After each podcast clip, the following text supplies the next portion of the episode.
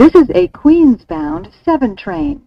The next stop is Times Square, 42nd Street. Hello，欢迎搭上七号车，我是一哥江一昌。在接下来半小时，我们将带你从曼哈顿到法拉盛，从美国到台湾，用我们独特的经验来跟各位分析每周棒球节发生的大小事，希望能带给大家一趟丰富的旅程。好，今天加入我们的是我们主持人阿 Z，阿 Z 你好，一哥，各位听众大家好，希望都过得好。好，同时加入我们的还有我们大都会的固定来宾，哎，Wayne，Wayne 你好。啊，一个啊，阿 Z，各位听众大家好，我是 Wayne。好，节目一开始哈，上个礼拜我们有宣布说是我们的这个节目的一周年嘛，那有感觉有听众哈，可能也是因为这个收到我们这个一周年的这个应该说感动嘛，所以我们收到了一个这个定期定额的赞助，所以我们的干爹又增加一位了哈。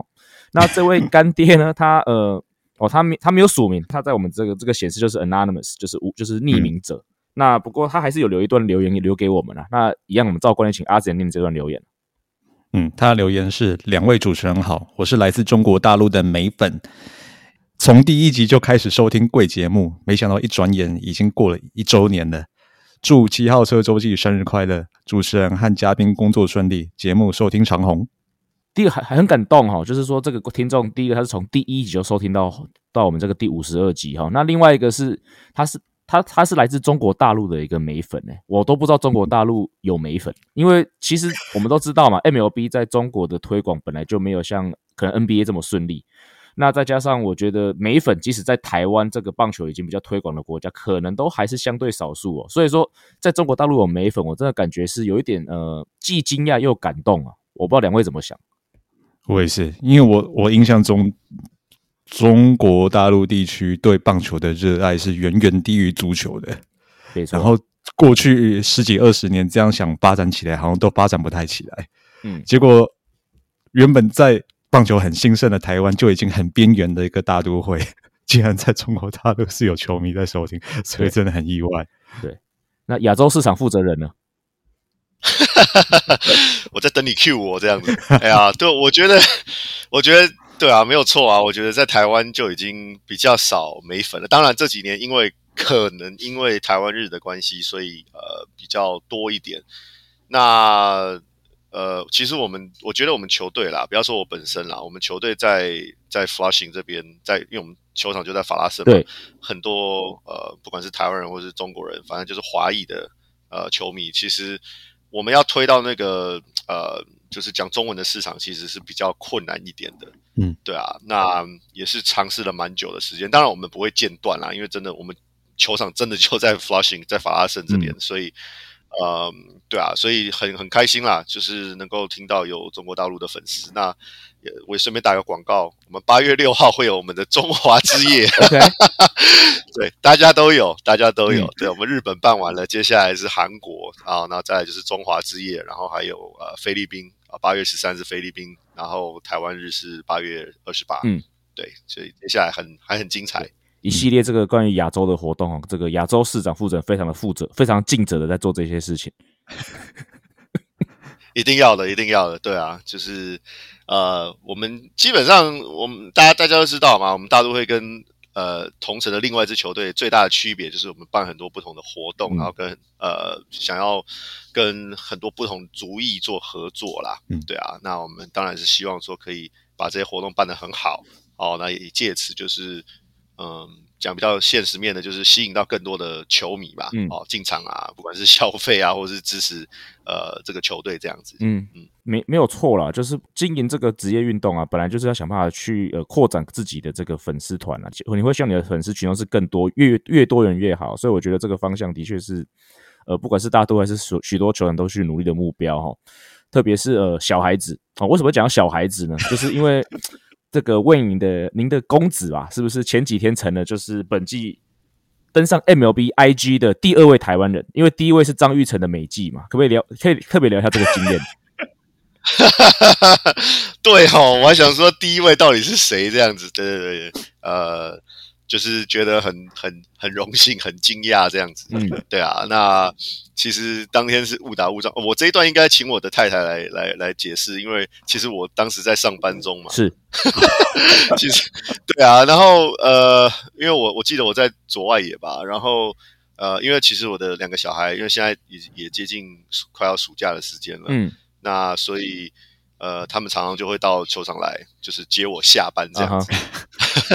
对，就跟可能一哥小时候一样啦，接你老爸下班一样啊。像在台北市立棒球场。是是是，没错没错。顺便打个广告，对不对？然后反正当天的状况就是因为很热，当天非常热，我记得到九大概九十几度左右，呃，就是已经滑呃摄氏的三十几度了，有超过三十度了。嗯，对啊，所以那一天呃。我太太就带了我的两个小孩啊，我儿子还有我女儿，他们两个就去呃，可能球场到处晃啊，然后晃着晃着就晃到了我呃我们的 Team Store，我们 Team Store 还有五个五五个还六个不同的 Team Store，刚好就晃到最大的那个，然后呢晃啊晃，他就碰到了，诶，想说奇怪，这个人怎么穿球裤？他其实第一时间没有认出来，对啊，然后之后那个旁边有人就球迷啊，在在喊他的名字啊，才才发现这样，对啊，然后。诶，我的儿子跟我女儿，他们两个基本上就跟平常一样，有点白目白目的，就跑去 跟，可能就是他脚边可能拍来拍去、晃来晃去之类的。然后，呃，呃，据我太太叙述当时的状况，就是他呃，就看到小朋友就很开心，然后就蹲下来跟他们聊天啊，哦，然后拍张照啊，就是非常的亲切这样子啦。对啊，所以呃，只是没想到当时的那一张照片。呃，除了被我们 Mets Team Store 呃的官方的我们 Instagram IG 那个就是呃发出去之外，呃，台了台呃那个 Walker 台湾 Walker 他本身也有也有贴了这张照片，对，然后再没想到就是隔天还是隔几个小时之后，大联盟的官方的 IG 啊 Instagram 也偷了这张照片，对啊，所以就瞬间。就就是莫名其妙上了 上了个那个官方的 IG 这样子，就是人生的那个呃，就是目标解解锁这样子。哎，那我很好奇，大都会的那个你刚才讲到 Team Store 嘛？那 Team Store 的那些员工，他们知道就是呃，那个小孩子就是您的公子吗？Team Store 应该不知道，Team Store 不应该不知道，不过应该除了 Team Store 之外的其他的地方可能。应该很多都都会知道啦，因为他们真的是几乎是每一场都会，呃，就是过去这一个月吧，几乎每一场都会到了，不管是周末或是说平日晚上这样子。对啊，我们常常常常就会，他呃他们在球场晃来晃去的时候，就会就会就是会被打招呼啊，或者是干嘛的，或者甚至有人问他们，你爸爸要不要干脆买机票算了这样。OK，对啊，就蛮有趣的啦。嗯。不过，我想那张照片会登上这个 MLB 的这个官方 IG 嘛？那除当然一部分除了当然 Win 的小孩子真的是很可爱之外嘛，那另外一部分，我想因为同时当天也是因为大都会是有一些这个所谓的 Prime Month 的这个活动嘛，这个月刚好就是所谓的这个 LGBTQ 的这个纪念，就是庆祝 LGBTQ 族群的一个月份嘛。那大都会这边是不是有一些什么比较特别的庆祝活动？是的，没错。其实，呃，我刚刚没有讲到，那一哥刚好补充了，就是当天台湾 Walker 在 Team Store 是为了要，呃，算是推销吧，我们 当天特呃特别的商品啊。哦，那因为当天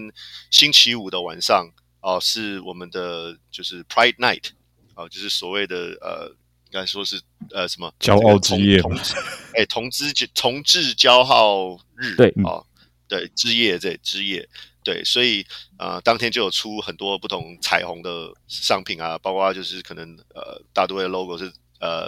呃彩虹色的的衣服啊、帽子啊，很多商品等等的。对，所以呃，当天的晚上我们也吸引到应该有一千多位呃，因为我们其实有做那个 Pride Night 的那个帽子，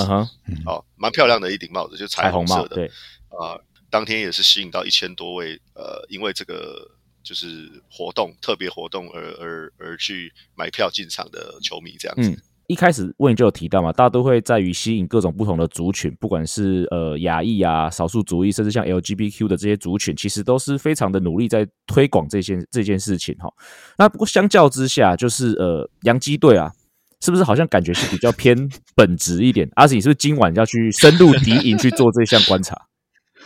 因为我们之所以这段节目会聊这个，是前几天我在球场碰到 Wayne，然后他跟我讲这件事情，然后就让我突然想到，就说：好，我这几年就两个球场都有去，洋基跟大都会。大都会的话，应该过去几年在啊，应该讲就是美国那个六月就是一个 Pride Month，它是整个月都是那个属于 LGBT LGBTQ。加就整个这个族群的一个月份是那最高潮的话，以纽约来讲，最高潮应该就是六月二十六号礼拜天，嗯他们要在办办一个大大游行。嗯那这个大游行的话，会是三年来第一次，因为就是因为过去两年就是因为 COVID 的关系，所以停办。是所以就是大概就是从月初到一个月底，整个月都是你想办活动都在这个月月办就对了。那嗯过去几年，我印象中好像杨基在六月这个月份对这个 Pride 的这个东西，好像就是比较静悄悄。今年的话，我的印象也是这样子。我今年六月我去过几次杨基球场，好像也都没看到太醒目的彩虹的这个、这个意象。是啊，那就突然就觉得杨基真的是很传统，跟大都会比起来，是对啊，大都会就很进步许多，就是会跟上这股潮流，因为毕竟所有这一种你看到这个彩虹后面都有一定的那个商业的考量。是啊，像大都会就会出啊，那个就是周边商品啊，然后就是挂彩虹那种颜色啊，就是吸吸引说你认同这个符号的话，你就你就来买，对吧？嗯但除了商业考量之外的话，背后也有那种就是意识形态，就是我球团我支持这个东西，是对啊。那由此大概就可以反映反映出来，就是说大都会对这个东西是很积极表态支持的。是当然，那杨基可能就是由于他的传统啊什么的，所以他在很多事情方面都是做的是有点慢，甚至是就是低调一些。是我记得哦，我补充一点哦，其实呃，这个活动应该是前几年才开始的，因为现在社会比较开放一点嘛。对哦，那我如果记得没错的话，呃，当然除了刚刚阿吉说大都会积极表态哦，很多球队其实也都积极表态，所以当时的状况是，呃，大联盟三十支球队有二十九支都已经表态了。嗯哼哦，会会举办类似的这样的，不管是主题日或是出周边商品之外，呃，就是会有会有比较庆祝的一个活动了。那杨基是到最后发了一个声明嗯哼哦、就是鼓励大家是啊，但是并没有就是太热烈支持那种感觉啊。嗯老实说，嗯对啊，对啊，对啊。那当然，嗯，大联盟官方是有支持这个活动啦，是对啊。那当然各队各队呃，根据他的传统啊，或是他的呃可能球迷取向吧等等的哦，那会有不同的考量啦。是对，应该这么说。对嗯哼，不过我觉得啦，也不用去过度解读洋基队就是不认同这个族群啊。我认为其实现在的普世价值，其实呃，我觉得这个已经是一个普遍大家都可以接受的一个这个价值跟这个族群哦。那我觉得洋基队选择比较不积极的表态，其实某种上也可以去认为说，也许他们就是比较想要专注在球场上面的事情，所谓的本职迷嘛，台湾球迷台湾人常讲嘛，本职迷。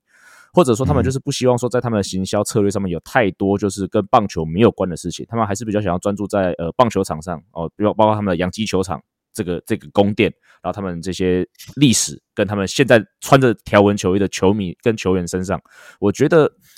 他们应该只是想要这样子而已，并不表示说他们不表态就表示说他是不认同这个族群哦，所以我觉得球迷也不用去过度解读，而且我也觉得说，其实这个社会现在是比较开放的嘛，所以说当然我们去接受这些呃可能以往相对比较不受重视或比较弱势的族群，但是我们还是某种程度还是要尊重，我觉得就是呃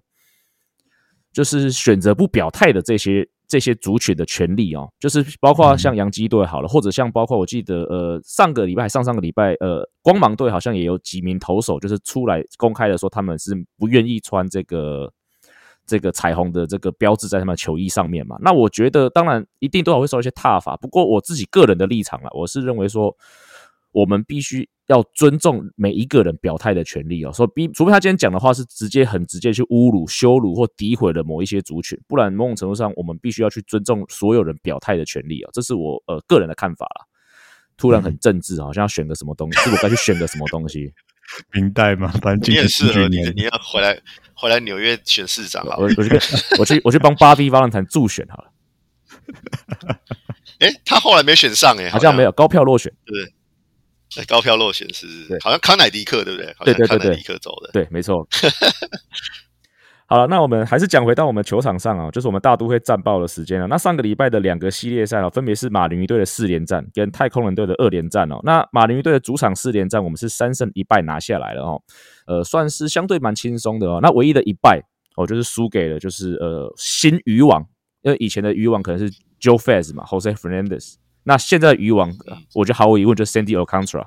好像他也，我记得他在投完大都会之后，好像已经连续八场的优质先发，很恐怖哦。以现今棒球分工这么细，他还可以连续投出这么多优质先发，真的是很厉害的一个投手。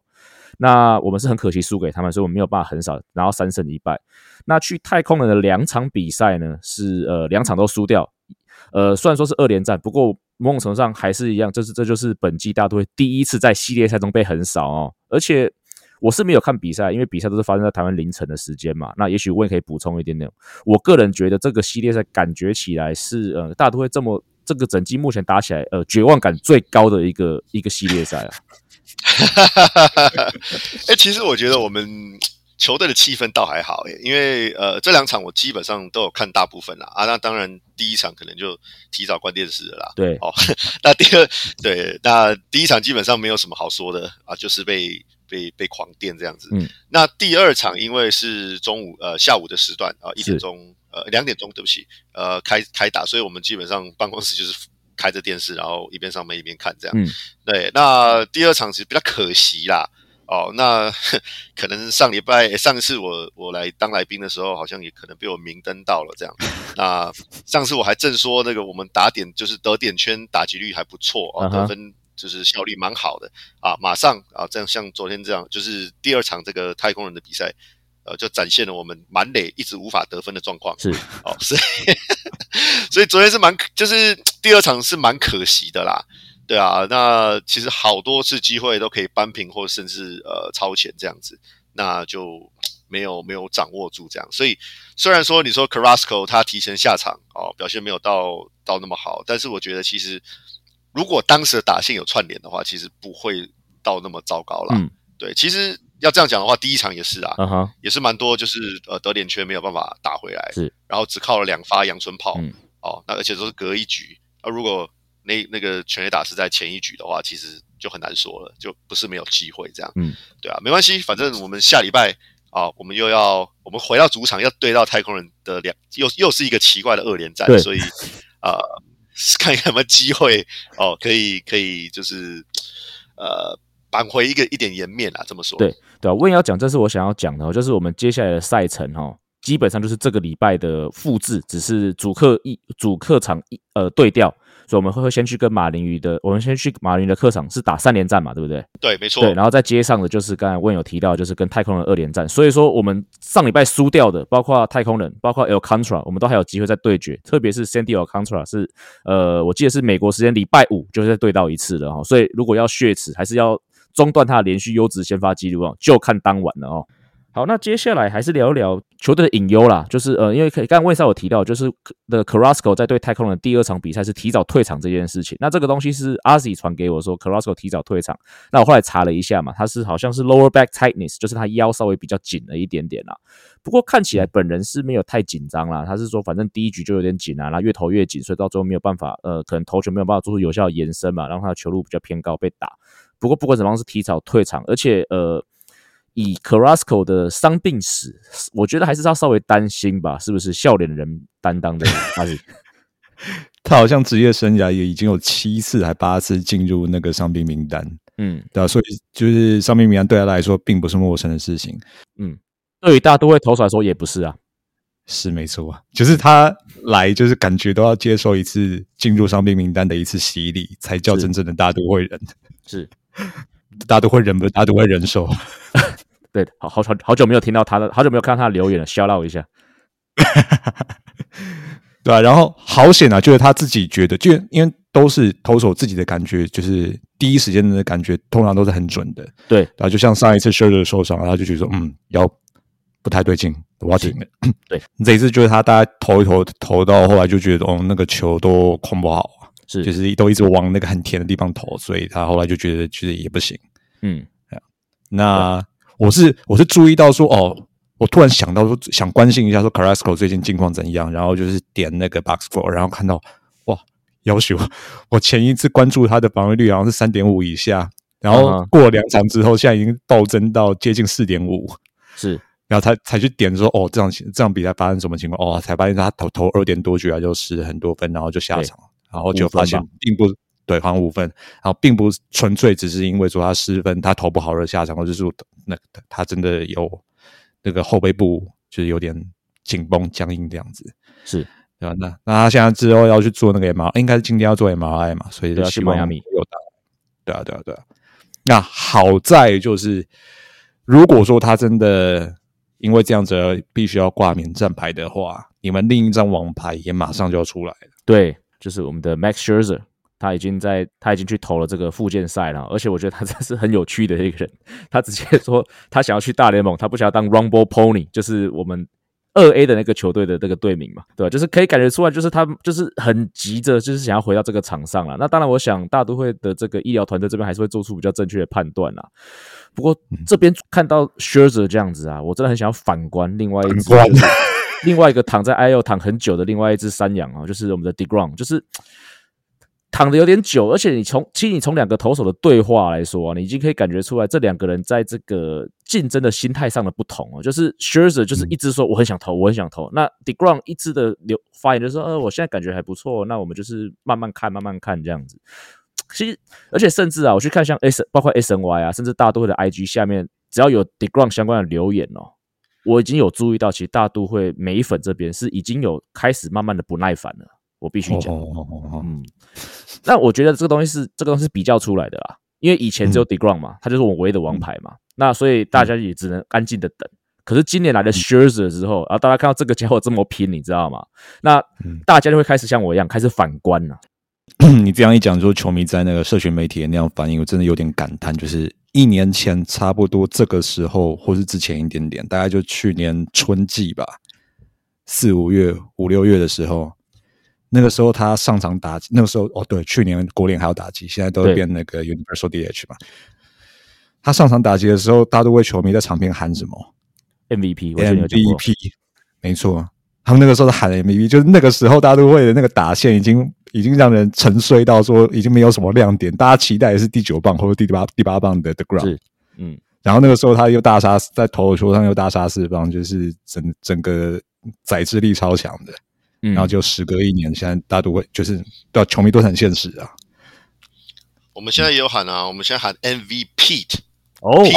没。错，对对对，真的，对对对对对对对，好像二十轰了吧，我记得，然后打点王。二十轰，嗯，对，全全大联盟打点王，已经超车那 Jose Ramirez，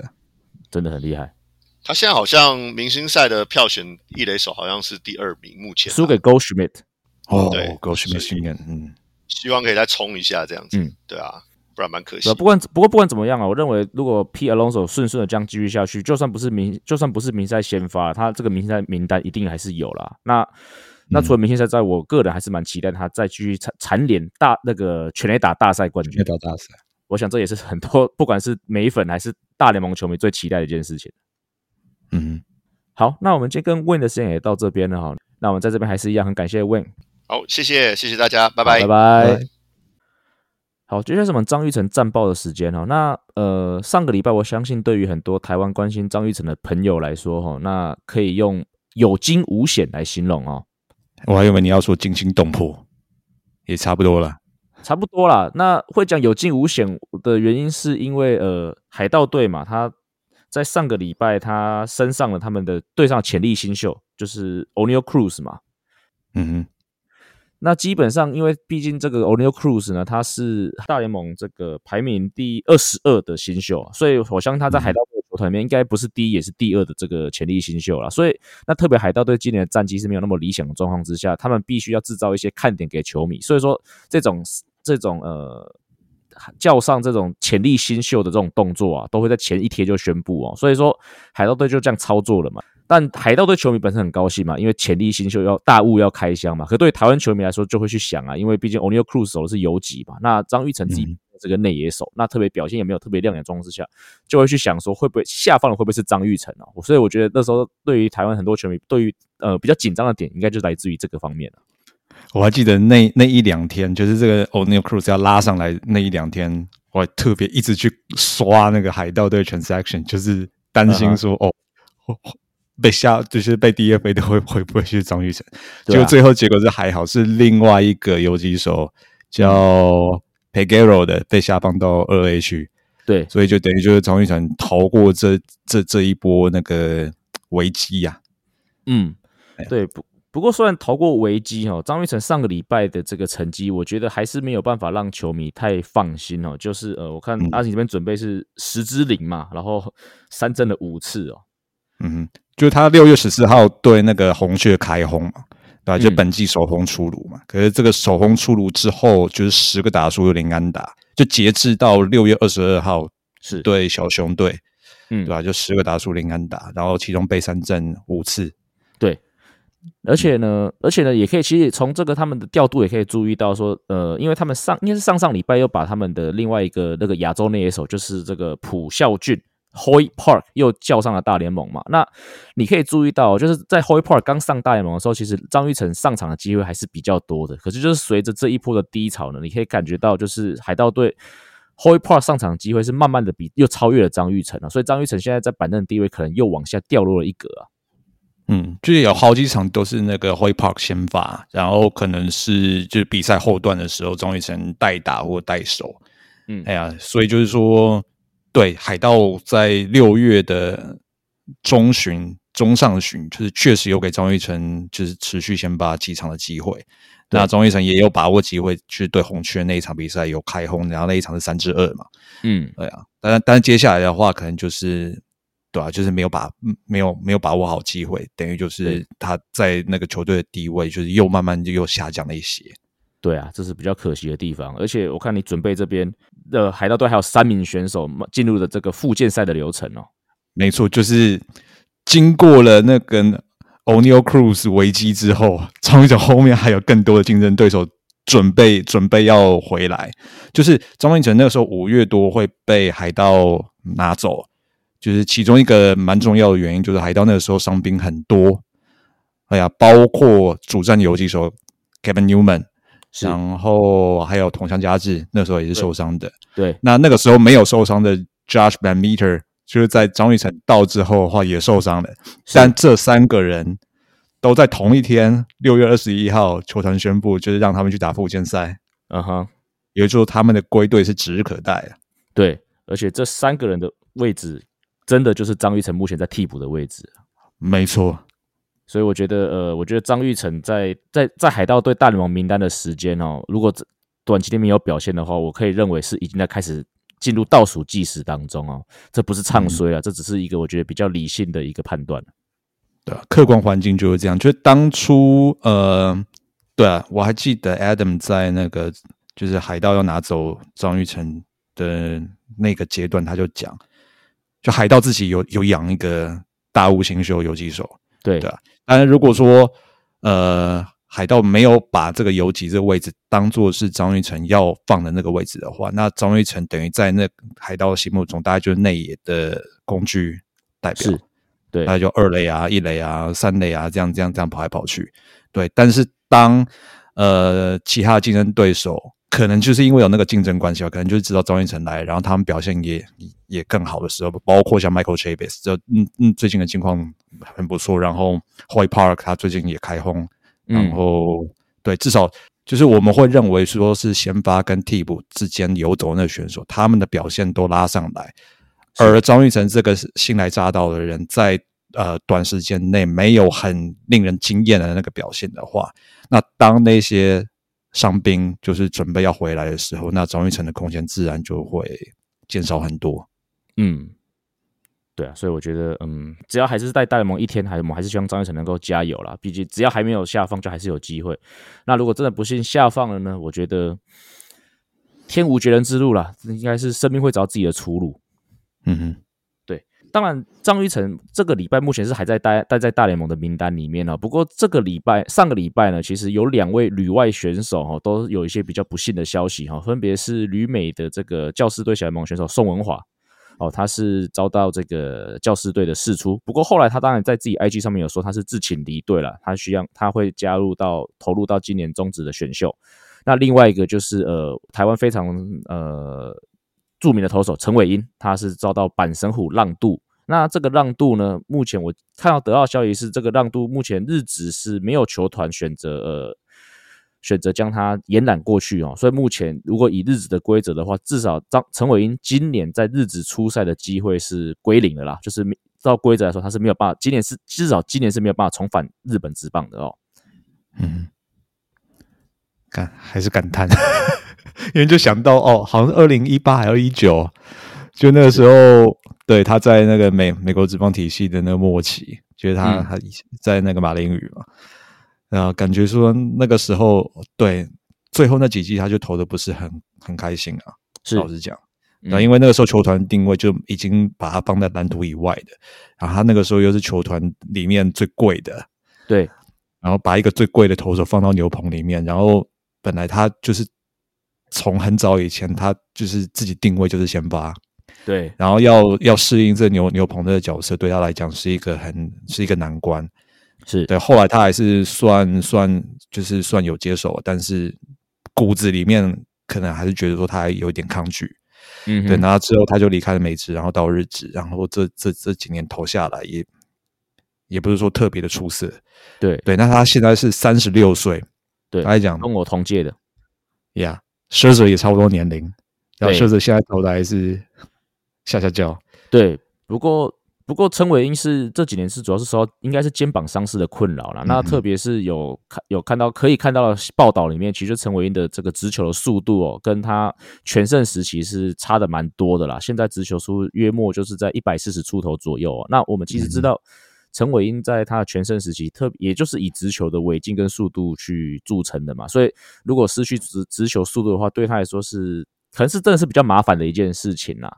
那当然，对于他来说，以即即使啊，他从现在就是从棒从选手生涯退休了，他的生涯还是一个我觉得以台湾选手来说，还是可以称之为一个非常伟大的一个生涯啦。那。下一步的话，当然我们不知道他会不会有想要回台湾投球的意愿啊。不过我觉得，呃，昨天有个新闻蛮好，就是刚好有记者去问，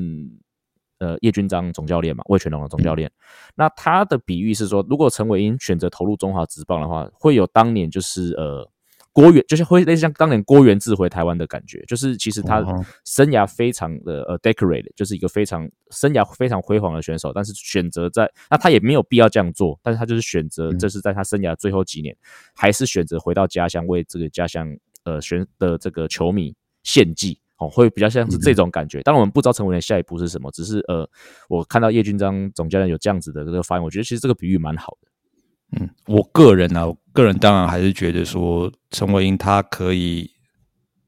至少今年再留再留在日本，就是看还有没有其他机会。对，那如果他觉得说他的年纪还不到要回台湾的话，或许美国或者是墨西哥其他的，对吧？看看他有没有意愿往往那个地方去。嗯，那如果这些地方的话都没有机会的话，那我我会觉得。他如果能回中职，以选手的身份，在他生涯末期投球，我真的这样看啊，就是这二十年来，以投手来讲，台湾在大联盟最具指标性的，除了王建民之外，大概就是他了。对，郭宏志算 OK 啦，可郭宏志没有投那么也是，对对啊。啊，如果说先发投手啊，只实现先发投手的话，哦，对对对，那。很遗憾，就是王建民到生涯后期，他后来没有决定说加盟，以选手的身份加盟中华职棒。嗯，那今天如果就是好，呃，陈伟英在他还能投的年纪，回到中华职棒投个两季、三季这样子，我觉得对中华职棒拉抬人气跟。呃，他这样旅外这么多年，战功彪炳的这样的一个投手，回到家乡，在球迷面前献祭，我觉得这样带带起来的这个这个意义，我觉得真的就像叶军长讲的，就是会非常不一样。没错，对啊，当然现在在还没有下一步的动态，还没有宣布他下一下一步动态的状况之下，球迷当然也就是继续静观其变嘛，就是继续呃，也是替他加油了，不管他做出怎么样的决定，嗯。好，那讲到宋文华哦，那刚才其实前面就提到宋文华，他后来有澄清说他是自请离队嘛。那这边我就特别想要聊一下，说其实呃，以我自己在小联盟的经验啊，其实我觉得小联盟选手自己都很清楚啊，就是说到底自己有没有受到球团重视，就是你是不是一个球团想要极力栽培的人选哦。那我想宋文华会做出这样子呃决定回台湾的决定呢，我想当然呃。Eden 好像在他的讨论区有提到，就是说，当然第一个他今年好像应该是今年还是去年刚好生了小孩，所以这个当然我觉得家庭是一个很重要的因素。那我觉得另外一个呢，就是可能他自己判断他自己在球队的这球团里面的这个定位，可能已经不再是一个球团会想要极力栽培的一个投手哦。所以我觉得这个这一部分可能也是他做出这个决定很重要的一个因素哦。对他去年还在高阶 E A，那今年的话就是从三 A 开始，然后感觉就是说，好像教师球团队把他拉上大联盟，就是觉得就指日可待，对吧？但是他就在三 A 就投的不太好，之后又回到高阶 E A，对吧？这样子在不同的层级里面这样游走。我要讲的一件事情呢，就是我相信，呃，稍微吐槽一下阿 Z 啊，就是很多球迷可能季初看到这个宋文华从三 A 开季。他们的第一个想法都是哇，那先上三 A 了，就是他可能就是一个球队期待要上大盟的投手。但是我看到的是，呃，他从高阶一 A 直接跳到三 A 啊，这是一个跳级的状况。那很多时候，其实你会看到这样子，特别是中继投手或者一些候补的工具人的选手，如果他是跳级的，那很多时候其实他并不是球队真的认为他适合待在三 A，而是他可能只是去做一个 filler 的角色，他只是可能刚好那个地方需要个位置。哦，所以让他去三 A，呃，暂时去吃一些局数，嗯，所以我所以我才会讲说，可能很多时候选手自己就会知道说，如果是有这样的状况下，他也许就不再会是球队想要极力栽培的选手，因为你今天想嘛，今天如果我是一个我想要很好栽培的选手，我一定会非常呃谨慎的去评估他要下他下一个阶段要去哪里，而不是随随便便的说，哦，好，你今年在 E A，不过没关系，我现在三 A 需要一个人，你就去三 A 顶一下。哦，这样子的感觉，你就很明显说哪一些人是我要栽培的，或哪一些人真的只在那陪公子练书的哈。那特别是其实，而且阿紫，你刚才说他在三 A 投的不好，其实你去看他三 A 的成绩是还 OK 的。那对，那你看他投三 A 成绩还 OK 的状况之下，他还是被下放，就是表示说球团可能一开始设定要去三 A 的选手到位了，好吧？那你这个多余的次局数的，那你就回去，你就下去吧。哦，我觉得是一个这样的操作啦，所以我觉得也就是因为。呃，教师的这一连串的操作呢，可能也多少让宋文华感受到了球团对他的对他养成的一个稍微不重视的部分哦。所以说，可能这个才是这个才是最后的一根稻草啊。嗯，然后现在就看到他的年龄二十五岁。就说好，如果教师真的认为说他就是一个高阶 EA 的投手，然后如果说他是二十五岁年龄还是在那个层级的话，那我觉得就选手来讲的话，大概也会思考说，那我下一步是不是还还要再待在这边？没错。然后又又回想到说，二零二零年就是 COVID 那一年，整个小联盟是没有赛事的。对，就基本上就是那一年，就是那个这些选手要上，就是准备在小联盟打拼的这样子。他等于那一年就是空白的。对啊，对啊？就是以宋文华他这样子年纪来讲，他如果那一年没有空白的话，说不定他就是能能延续这样子顺顺这样下。但是就是那一年出现那个空白，嗯，然后隔隔年等于就重新开始这样子，所以就变成对，就现在 COVID 两两年多了，今天现在是第三年。你你现在回头看，就是那一年。不止对大联盟的赛季从一百六十二变成六十场那样那样缩短，对小联盟的那样选手的那样成长栽培，这更是一大打击。是啊，绝对是哦。所以我觉得就是包括包括呃阿 Z 讲，就是二零二零年的空白，再加上可能在教师队球团的发展的一些不顺遂哈。那目前的目前的最后的结果就是宋华决定投入中华职棒选秀。不过，其实以我们看过的宋文华，不管是呃一些投球影片啊，他的速度啊各方面，其实是一个有不错条件的投手了。我觉得他加入中华职棒，对于中华职棒呃的发展来说，可能不会像如果陈伟英投入的这么震撼。不过，我觉得有这样的投手加入到中华职棒的这个竞技当中哈，对于中华职棒的这个整体的这个水平来说，一样还是一件好事情啊。所以，还是那句话啦，我们就乐观其成，然后静观其变。嗯哼。好，以上就是本集的内容。如果你喜欢我们节目的话，记得按下订阅。如果使用 Apple Podcast 的朋友，请你帮我五星推爆。我们今天节目就到这里，We're out of here。各位听众，我们下周见，拜。